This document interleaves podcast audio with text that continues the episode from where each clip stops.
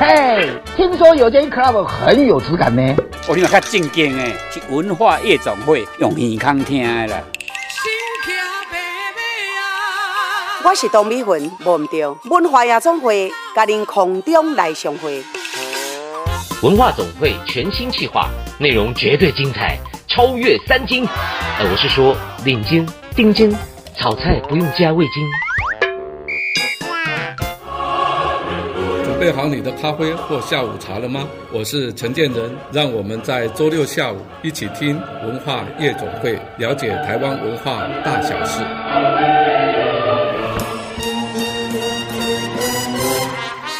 文化夜总会，狼客啊，进来哟！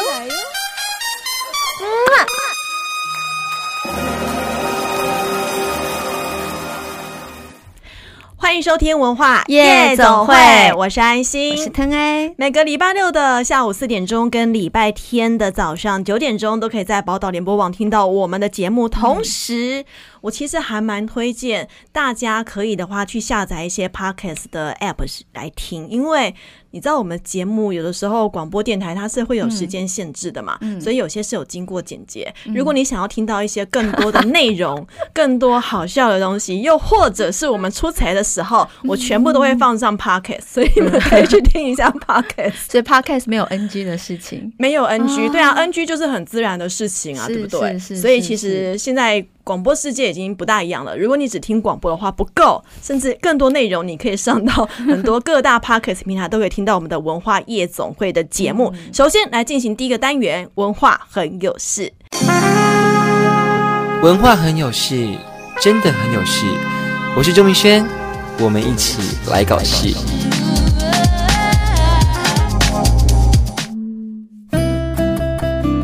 今天文化很有事，非常精彩哦，他呢？真的耶，因为我觉得今天是九月五号哈啊，首播日，首播日我们在九月五号，嗯、但是我们的首播日在九月五号这一天到底发生了什么事情呢？九月五号处女座，哎，对耶，嗯，就是我的星座。啊，真的吗？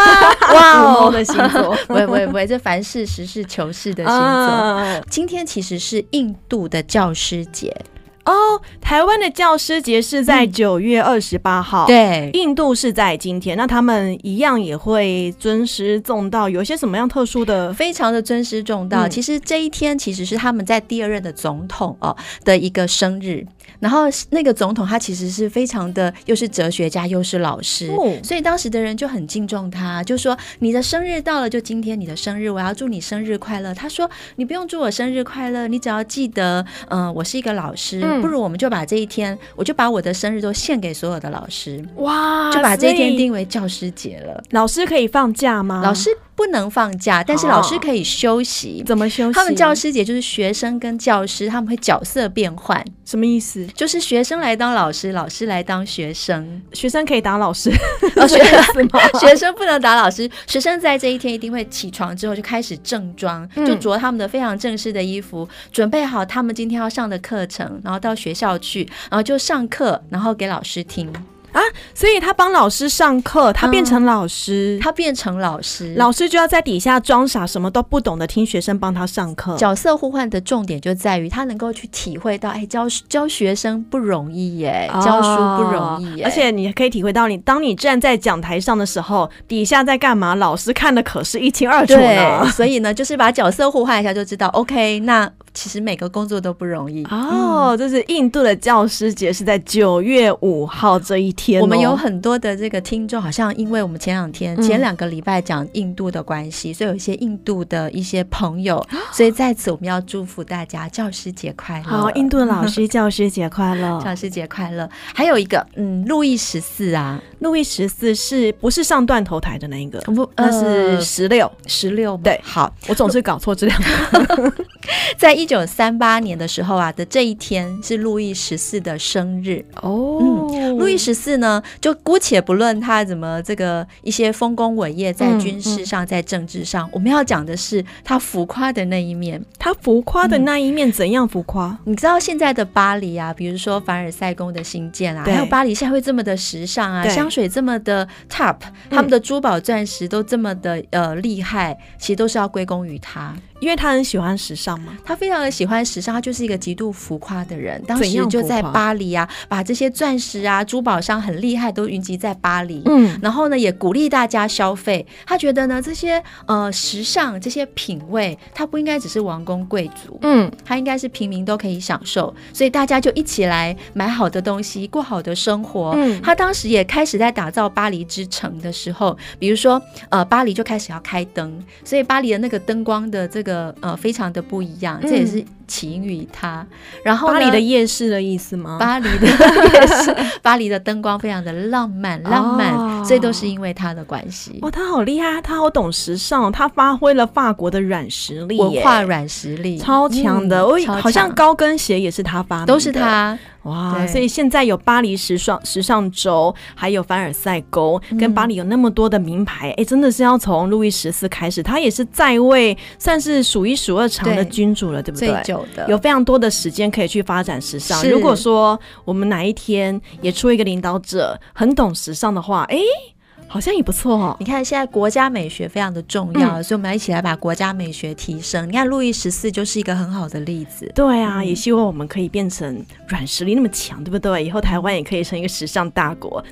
而且还有一个真的不能错过，我们刚刚讲了教师节，跟讲了那个路易十四，嗯、可是更精彩，其实是我现在要讲彼得大帝。彼得大帝，俄罗斯沙皇，沙皇。对，现在我们看到这个圣彼得堡都是他新建的。嗯，他厉害在什么地方？很有趣的一个故事哦，就是说，其实俄罗斯在嗯他们那个时代，其实非常的积积弱贫乏。嗯，所以当这个彼得大帝上来的时候，他就觉得说啊，我们一定要超越欧洲，所以他就要欧洲带着他的这个呃一些测试啊，就去欧洲取经。对，嗯，他回来的时候呢，就发现他要。立那个改革立志，所以呢，他要征一个东西叫胡子税。什么叫胡子税？因为他要打仗啊，需要钱。对。哦，那个俄罗斯没有钱，然后呢，他又觉得这些王公贵族啊，每天的生活过太好了，是，我不如呢就跟他们征税，来让我们的国家有钱，同时呢，也给他们这些不需要留着东西都给他剔除掉。有一天，他就从波兰就回到了俄罗斯，嗯、就说：“哎，各位王公贵族，来来来，我们来聚一聚。”然后大家就想：“哇，沙皇回来了，我们要去迎接他。”然后就可是呢，看他眼神就怪异，然后沙皇就慢慢慢慢慢的接近你。嗯，当你接近的时候呢，他就拿起一把剪刀，把这个那个王公贵族的胡须全部的剪掉，对，这个在俄罗斯是一个大忌。对啊，这好好没礼貌哦。不只是这样哦，太野蛮，但他用野蛮的方式来解决俄罗斯的野蛮。嗯、这个是马克思说的。这题外话，他为什么要把它剪掉呢？因为。呃，王公贵族信的都是东正教，嗯、在他们的宗教系统里面，胡子是非常重要跟尊贵的象征。这国王呢，看一看就觉得，嗯，我不就把它一把剪掉，他就觉得这怎么会？你怎么会这样子？他就说，啊、你们以后要留胡子啊，来就要给我钱。凭什么？因为我是沙皇啊，我说了算啊。哦现在看起来真的不可思议，对，不可思议。然后呢，这个其实他当时就收了非常多的税，因为大家都留胡子嘛，嗯、这是俄国俄国人的传统，嗯、所以他把这个胡子一剪掉啊，大家都这样如丧考妣。嗯、还有人被剪掉，他还说：“请把我的胡子留着，当有一天我进棺材的时候，剪头发一样，对对对，要跟着我进棺材。”但也确实是因为这样子，俄罗斯就真的胡子税是一个改革。那其实还有更多的改革。嗯、可是，嗯，彼得大帝也因为这样子，就创造了俄罗斯的一个盛世，就是希望可以欧化，嗯，他欧化了，然后同时他也就是呃，在文官体制啊，在整个海军啊，嗯、跟他的陆军，他就开始去做了很多的训练，然后去跟世界其实就开始有一些战争，那当然也都无往不利，就赢了。原来是从大家的胡子开始的、啊，这真的是很，现在想想真的不可思议。现在如果有人要去剪你的胡子，不告上法庭才怪，真的，你怎么可以干涉我？对啊，嗯、但是在那个年代，其实它是一个改革的象征，有点像是以前的。留法不留辫的那种意涵，就对，就希望你能够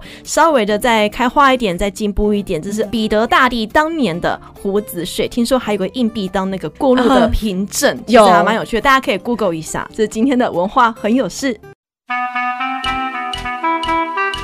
今晚要来点名人坐台，好啊，所以今天是晚上来坐台。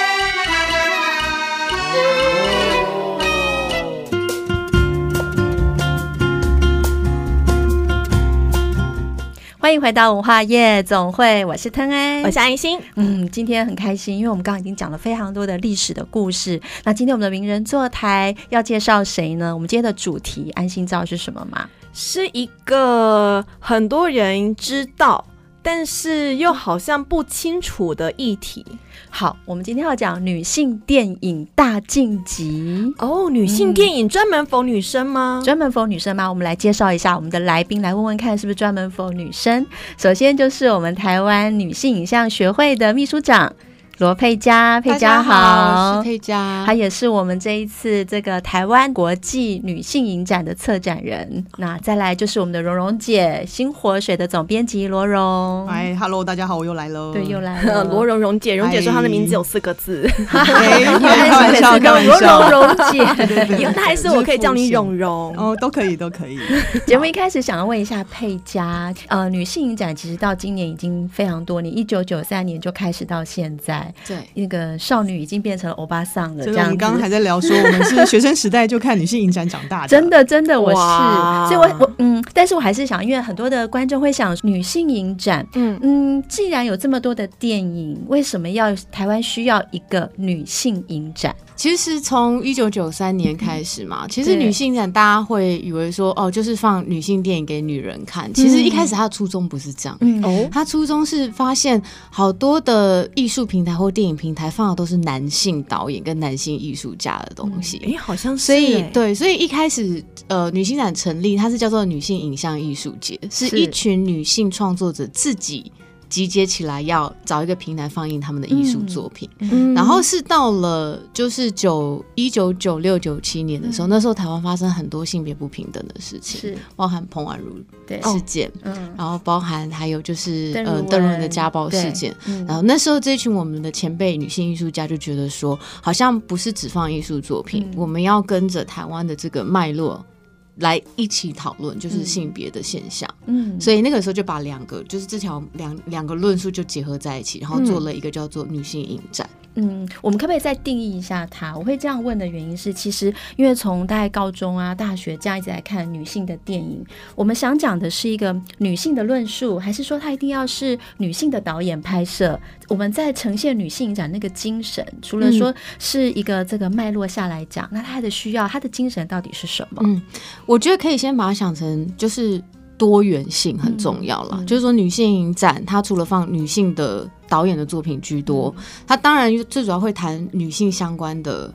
议题，但是它不是排外的，就是说女导演她可很可以拍社会的，比如说呃问题，或者是生活上面的问题，或者她纯粹要展现电影形式美学，都很欢迎，都很欢迎。对，所以呃基本上会是女性艺术家的作品。然后我我觉得可以，大家会常常想说女人电影到底是什么？对啊，其实你把它想成两个，其实英文里面啊。Women film，女人电影跟 feminist film 是不一样的脉络，嗯、所以我们早期知道的所谓的女人电影都是那种。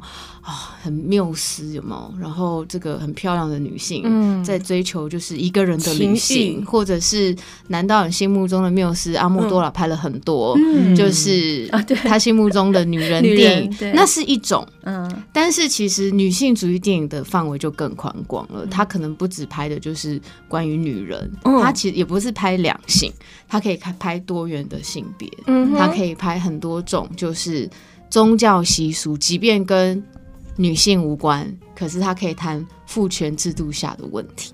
有没有办法举例一个大家比较知道的影片？它也是跟女性电影有关的。像最近比较夯，我举例真的跟女性主义电影比较主流市场有关，就是那个《神力女超人》哦、嗯，因为她是女导演拍的，嗯，然后翻转好莱坞的英雄形象，嗯。嗯然后他拍的就是女人也可以做很多，就是你知道，就是拯救世界的事情。如果要讲，就是现在大家比较知道，可以说是这一部是。不过它还算是一个在一个好莱坞脉络下的一支影片。对，等、嗯、下我很喜欢刚刚佩嘉讲了一个观念呢，就是说一般人来讲女性。影展，它感觉上会是限缩，就是说我们的主题一定是都只是那几项。可是刚刚佩佳做了一个很好的定义，就是女性影展，它其实是比女性的电影在那个脉络下，它是更宽广的议题。是，这是我觉得很棒的一个、嗯、一个切角，很好的一个分享。嗯、对啊，蓉蓉，你觉得嘞？就是拍女性生活，嗯、对不对？即使不只是女性，就是在这个社会上。就是大家共同生活在这边，嗯，对，其实有各个女性的观点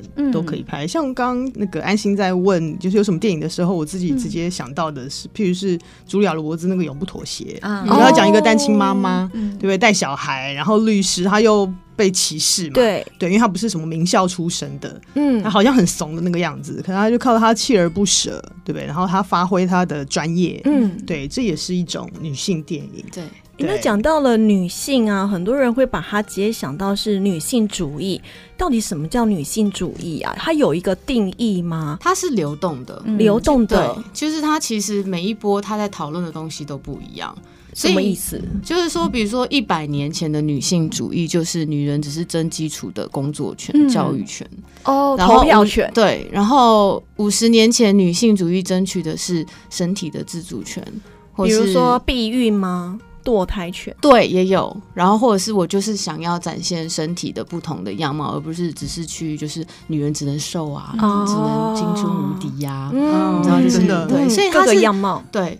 然后现今比如说我们拿电影来讲好了，其实瑞典它有，我们讲女性主义电影哈，嗯、它有规范，我觉得大家可以记一下。第一个、嗯、不谈男性，嗯，我们都搞错了，嗯。第二个。就是要有两个女生在共同对话，两个女生对，谈论不是只有性别相关问题，而是谈论生活每一个角、每一个东西它产生的各种对话，那个也叫女性主义。所以大家不要再去往，就是我们不是对象，不是在挑男性毛病，嗯，这件事也不是那个很学术的，或者是说好像男女之间剑拔弩张的那种。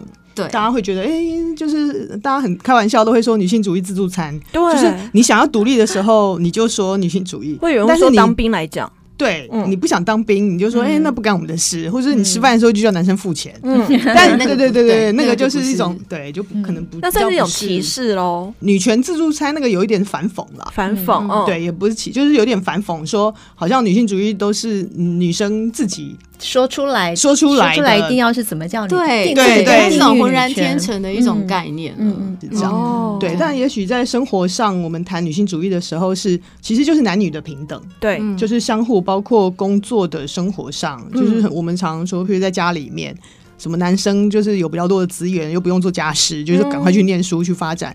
女生当然现在已经稍微比较平等了，但是在以前可能就是。念书，呃，就是哥哥弟弟去念，嗯，对不对？哎，姐姐妹妹就是国中毕业就去工作，然后学费还要来付哥哥弟弟的学费。嗯、那当然，这个就是一种性别的不平等了。哦，所以这就是回到刚刚佩嘉有在提到，我觉得安琪也问了一个很棒的问题啦。因为我们刚刚在来路上就有提到，还跟蓉蓉姐在对话。我说，其实讲女性影展这件事情，还是要回归到一个脉络，是女性主义这件事情。有了女性主义，才会产生出我们想要去做什么。比如说女。性在电影影像上，她的一个角色，她从一个导，她可以当导演，可以当制片，嗯，她也可以，她不只是一个风花雪月或是琼瑶式那般脱俗清新、不食人间烟火的女主角，她不应该只是这样子，对不对？女性电影里面的角色，她可以很多元的，她可以是妈妈，她可以是女儿，她可以是神力女超人，她也可以是工人，女性的工人都可以，对不对？所以基本上就强调就是多元性，说我不是我们做女。女性主义不是要告诉你不能做什么或做什么，而是说我要有很多很多的选择，很多很多的选择。然后那个选择不是跟不是什么东西都跟男性有关，而是说女性我们可不可以？在同样四个人，可是我们发挥了很多的思想，在创造上，在艺术上，在文学上，哦，那些都是女性主义。哦，所以真的是要把男生拿走哎，拿掉哎，就根本我们在某个 level 没有要谈到，应该是说在社会一般的环境或者是基础上，嗯，让男生跟女生不因为性别有所差异，对。对，包括受教的权利，包括投票，包括工作，嗯，我们常听到譬如同工不同酬，对啊，好莱坞。也很明显，对对，那当然是希望这个基础都平等了，都一样，然后男女各自都可以有所发挥。嗯，对，我们也在保护男性，是是，就是保护男性。对啊，就是我们常常在讲说，大家都搞错我们在保护女性，女性主义也在保护男性。为什么男性是那一个养家活口的那一个？说的也是，为什么当女性独立的时候，你男性反而会活得更。更自由，是更轻松。是像那个在美国有一个很有吴继刚，嗯，对不对？他就是喜欢服装，喜欢美的东西。台湾的一个设计师在美国发展，对对对。那如果压抑他的本性，说男生不应该喜欢美，不应该喜欢服装这些东西，那他的天性、他的喜好都会。被抹杀了。我倒是想要问一下佩佳，哎，就是说，因为佩佳她身为一个女性影展的一个策展人，同时你也在世界各国，其实也都参与了非常多的选片跟影展。你在韩国也待过，嗯、你在柏林、在伦敦都有你的足迹。嗯我我很我很好奇，就是说，因为我们从女性影展一九九三到现在，其实台湾在女性的这个角色已经慢慢的不一样，甚至于我们在亚洲女性的地位评比其实算很高。嗯，那当你在跟世界在做接触，在针对这些影像的时候，你觉得就是这个世界有什么还是可以台湾可以取经的，或者是嗯，你有看到什么样的一个差异？我我必须讲，我真的很感到骄傲，就是台湾的性别平等指数真的是亚洲最高，有的时候我觉得它不输给。欧美国家，嗯。哦、真的，就是要放那个罐头的，就是不管就是不管什么类型的东西，嗯、我们的教育权啊，我们的，但是有一个东西，我们永远到目前为止，我一直很想要讲的，就是说改变法律很简单，意识启蒙很简单，但是有一件事情，就是我们的宗教习俗永远是在压制着我们。欧、嗯、美比较少见，所以他们的。改变来讲，不像我们会受到很多千年来那个嫁娶，嗯，光是为了女人是嫁出去，丢扇子啊，要泼水啊，那些都让我生气。对，所以这个东西还是相对来讲比较辛苦一点，但其他方面我们走的很前面。嗯，其实我觉得刚刚提到那个宗教啊，我我可以理解，不过我也必须要讲一下，就是说我还是肯定台湾在宗教，就是说也在性别的一些上面，它慢慢的改变。嗯，你看通灵少女，她现在可以有女的女的一个通灵者之类的，对。他以前都只都一定是男性啊，对，你看呢，我们。月经来了，我们就不能去拜拜，嗯、不能拿香。嗯、可是现在可以有一个女的师姑、道姑可以帮你做法，也而且还做成连续剧，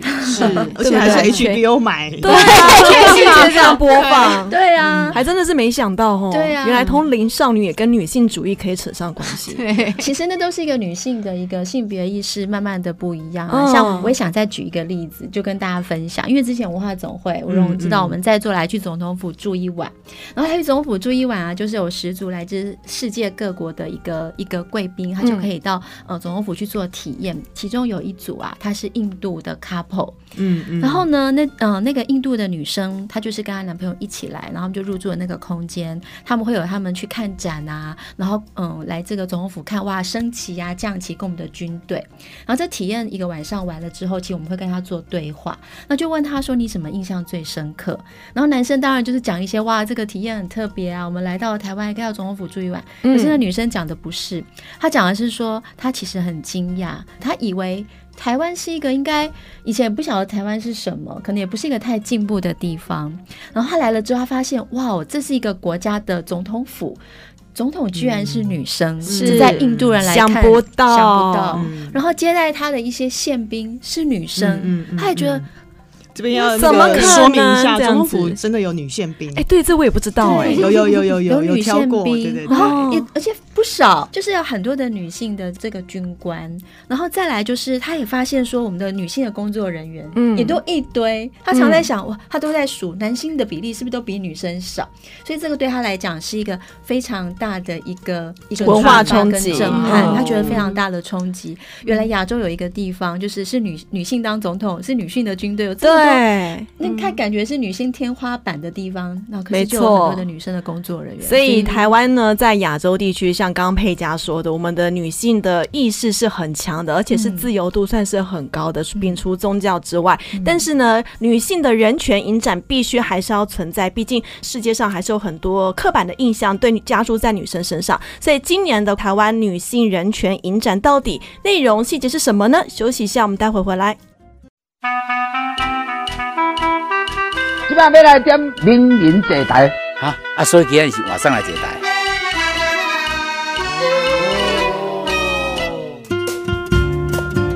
欢迎回来，文化夜总会，我是我是腾哎我就要讲我是安心，我是腾 A，我是是温柔婉约的汤哎，但我是安心。我们来继续我们的下一段，要介绍一下这次女性影展它的电影，佩嘉巴来说一下。好，嗯、我先讲一下概念，好啊，因为其实我每一次策展，我都很希望分三个 part，一个当然是就跟刚刚讲女性议题有关，一、嗯、第二个就是介绍很多。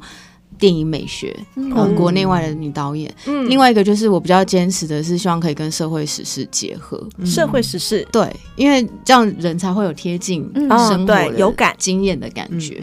所以这一次以单元来讲的话，如果用三个 part，有一个是叫记忆未来式，嗯，跟呃刻意入侵，前面有个挂号飞不飞，嗯？那是因为今年就是疫情的关系，嗯，那我就觉得呃，这种就是全世界人类性的。后创伤经验需要被电影疗愈一下，嗯，所以这两个都有关于就是如何你把过去的悲伤的记忆转成一个崭新的未来哇。的一个概念。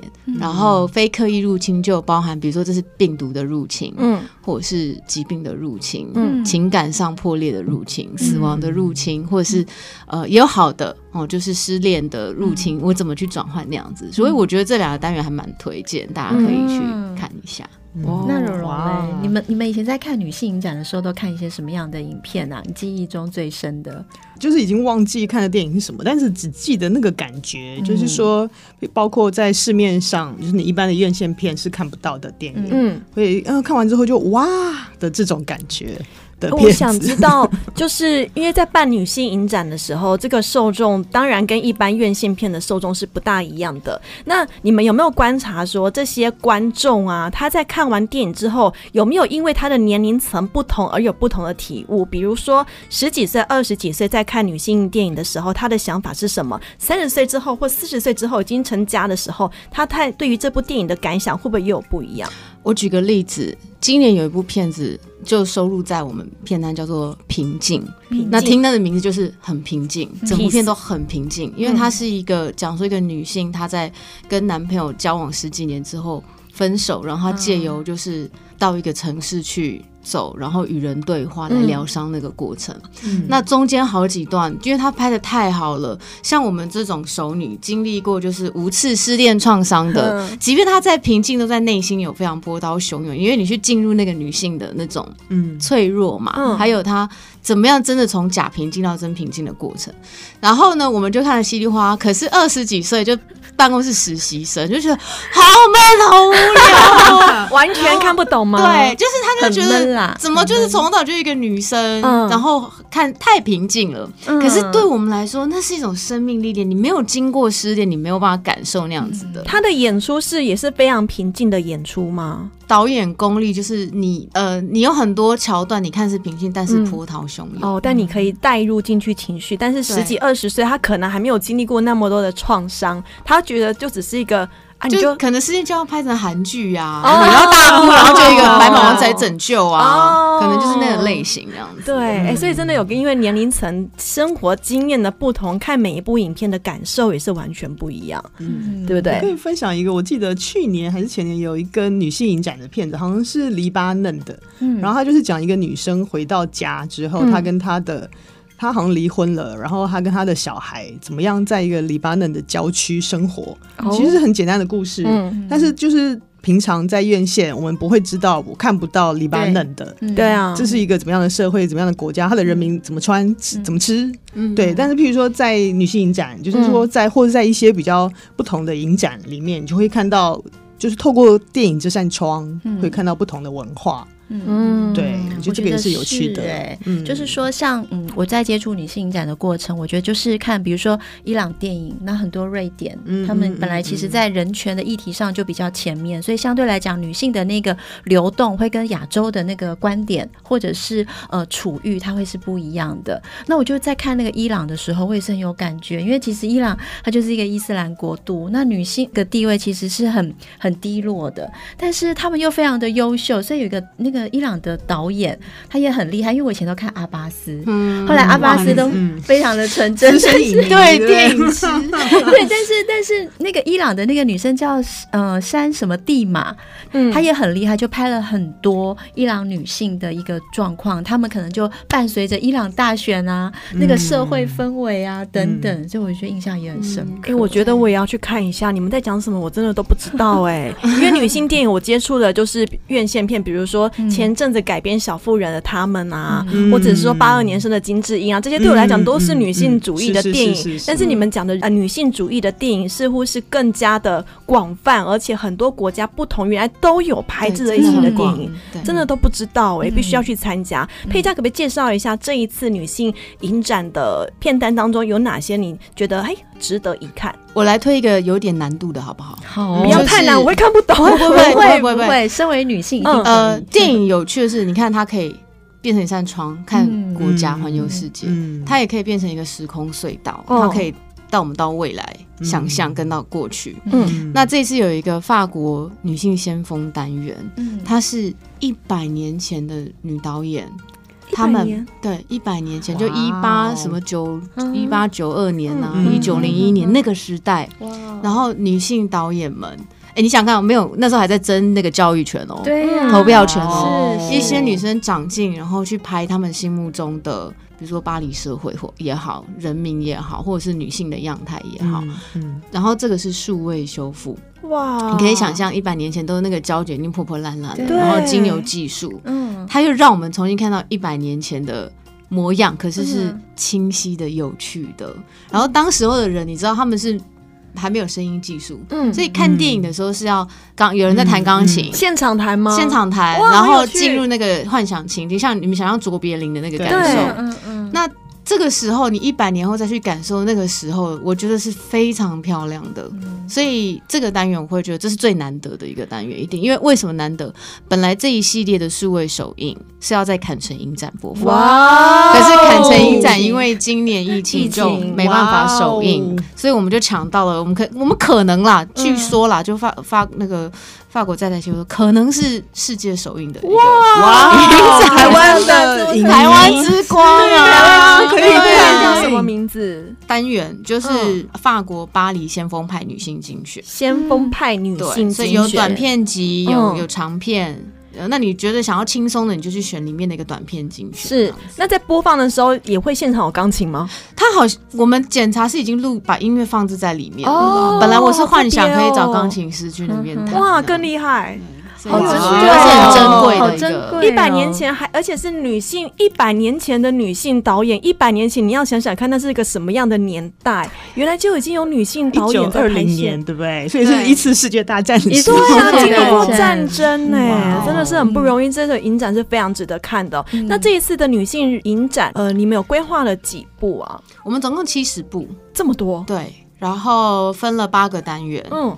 那当然，台湾竞赛也是一个我觉得还蛮推荐的。什么是台湾竞赛？就是台湾女导演，我们从一百多部选了，先初选了十五部，然后他们还会去角逐，你知道得奖这样子。然后我们会邀请，因为我我习惯就是每年除了台湾的呃片商或是很厉害的学者，我也会邀请国外的女性展的人来选，然后他们就会选片出来，再去他们的国家放映。然后最近这几年，我觉得台湾的女导演的作品真的是。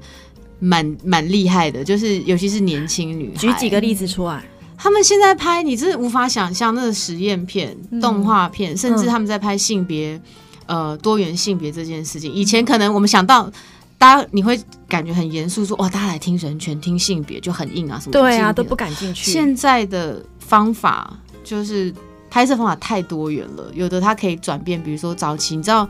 呃，三八呃，公家赛对哦，三八行不三八新公家赛，现在还可以把那样的片子拍成就是酷儿，酷儿片，对，所以转拍成酷儿片，所以这个我好难想象，这个新服跟 Gasa 一定很有趣，对，角色互动，对，然后对，所以这个短片叫前呃前世情人的情人，所以大家也可以去看一下这个前世情人的情人。哇。哦，这个逻辑性很好哎、对，这就是这一次女性影展当中会有的一些值得大家一看的内容。嗯，那跟星火水呢有什么关系呢？哦，星火水这一次好像是跟女影合合作，不是好像，嗯、对不起，就是跟女影合作。然后我们有讲座，也会有论坛。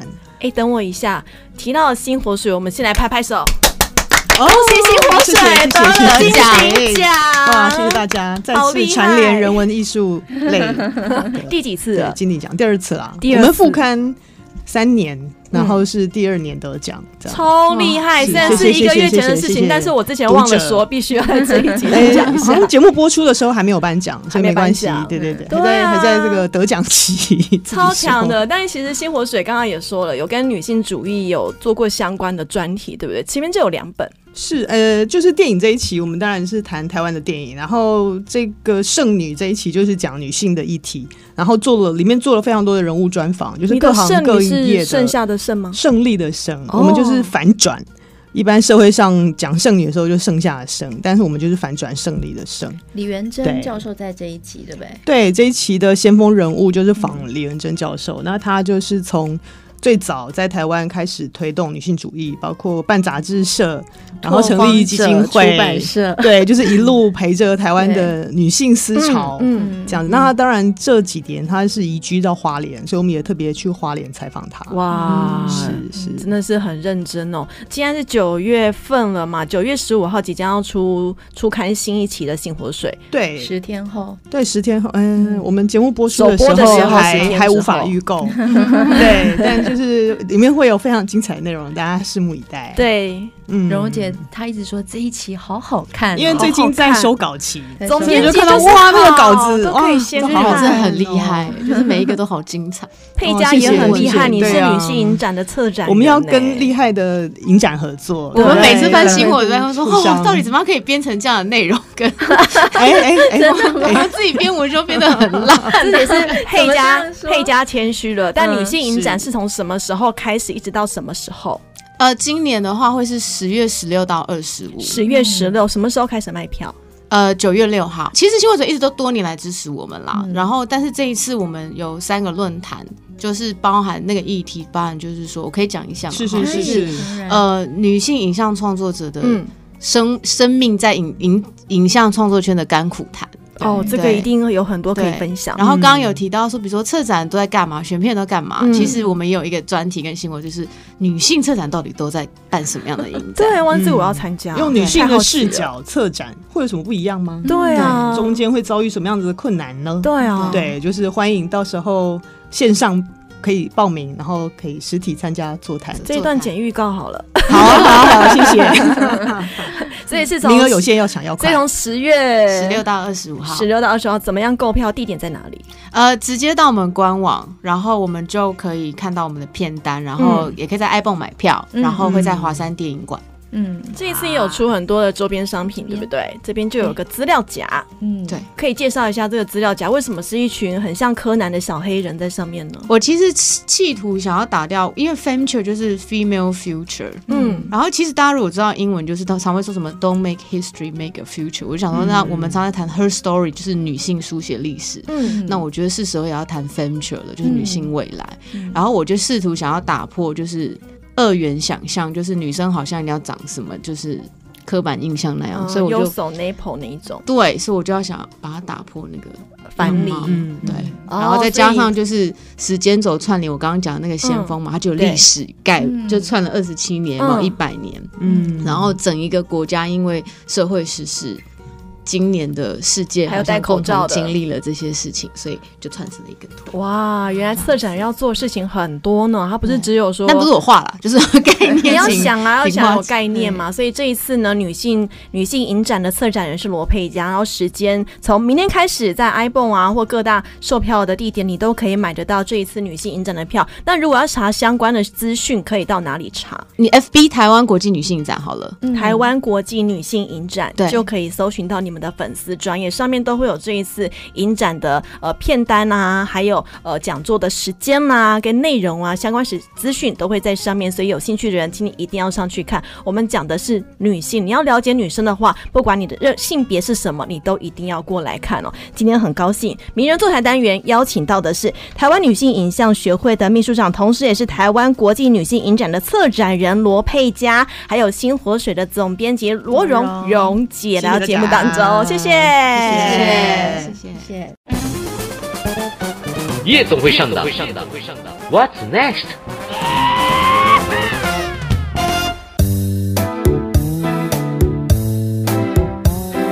欢迎回到文化夜总会，我是安心，我是康安。啊、呃，夜总会上档这个单元要告诉大家，有很多值得一去或值得一听的活动。嗯，我们现在要去哪里呢？值得一听的活动要带你去听音乐。台北小巨蛋有一个好莱坞的王者之音，叫汉斯季默，他超红的，他根本是奥斯卡制造机呀、啊！他是一个传奇的配乐大师，他配乐他配过的音乐太多了，比如说《狮子王》啊，《神鬼传奇》哇哦，《全面启动》嗯、等等，最近才重新上映的《全面启动》是是是，然后他就把这个，其实这个表演就是把这所有的一个电影配乐、嗯、把它集合在一起做一个表演，在台北小巨蛋这边演出，从十月底的时候，嗯、但是优惠票在九月份就已经开始卖了。嗯、汉斯季默这个人，如果你熟悉电熟知电影的话，一定不会轻忽他，他实在是太厉害了。基本上你叫得出来的院线片里面的音乐、里面的配乐，一定有办法